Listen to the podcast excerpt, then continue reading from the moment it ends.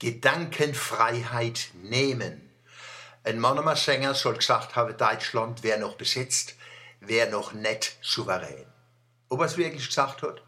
Wann ein Prominenter ein Fotzlust, bloße Shit und Candy Storms durch die Medien, dass keiner mehr weiß, wer was gesagt und nicht gemeint oder gemeint und nicht gesagt hat.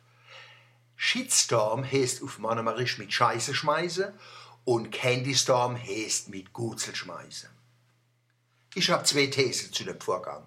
Erstens, der Spiegel-Kolumnist Dietz wollte mit dem Sohn Mannheims Ice Bucket Challenge spielen und hat aus Versehen das der Bootschamper verwischt. Zweitens, es ist eine raffinierte Marketingaktion. Die zwei Ts passt in die Rubrik Verschwörungstheorie, also geschenkt. Obwohl oft sagen Verschwörungstheorien die Wahrheit.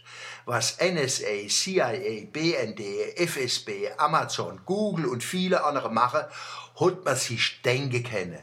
Aber der Julian Assange und der Edward Snowden bringen Beweise für die sogenannte Verschwörungstheorie. Das ist wichtig. Deutschland ist Arbeiterdatenschlutzer, steht aber nicht ganz oben in der Hierarchie. Die Bundeskanzlerin hat nicht gewusst, dass ihr Handy abgekehrt wird. Lache mal.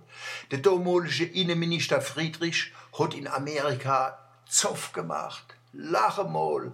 Jeder von denen weiß, dass jeder alles weiß. Und manche wissen alles plus. Ist Deutschland jetzt souverän oder nicht? Die Frage kann ich mit einem klaren Ja beantworten. Wir sind souverän und wir sind's nicht. Es gibt keine vollkommene Souveränität. Jedes Land ist so unabhängig, wie es den globalen Machtverhältnissen entspricht.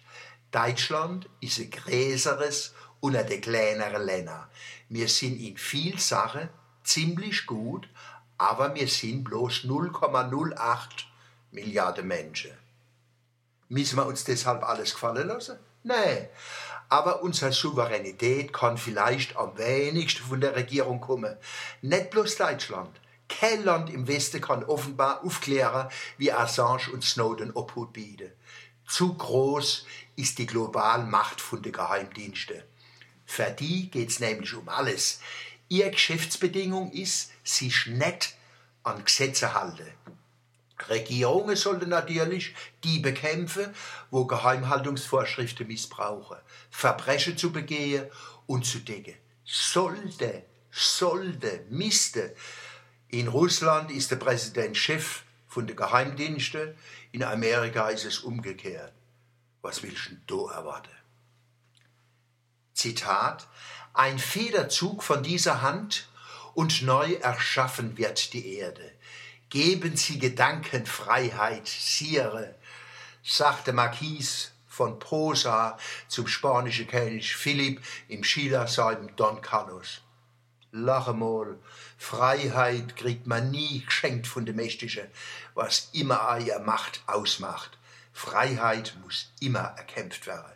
Die Säck voller illegitimer Geheimnisse müsse aufgestochen werden. Siehe Steuerflucht. Gesetze wo Urrecht schützen, sind selber Urrecht. Wir müssen uns als Zivilgesellschaft wehren.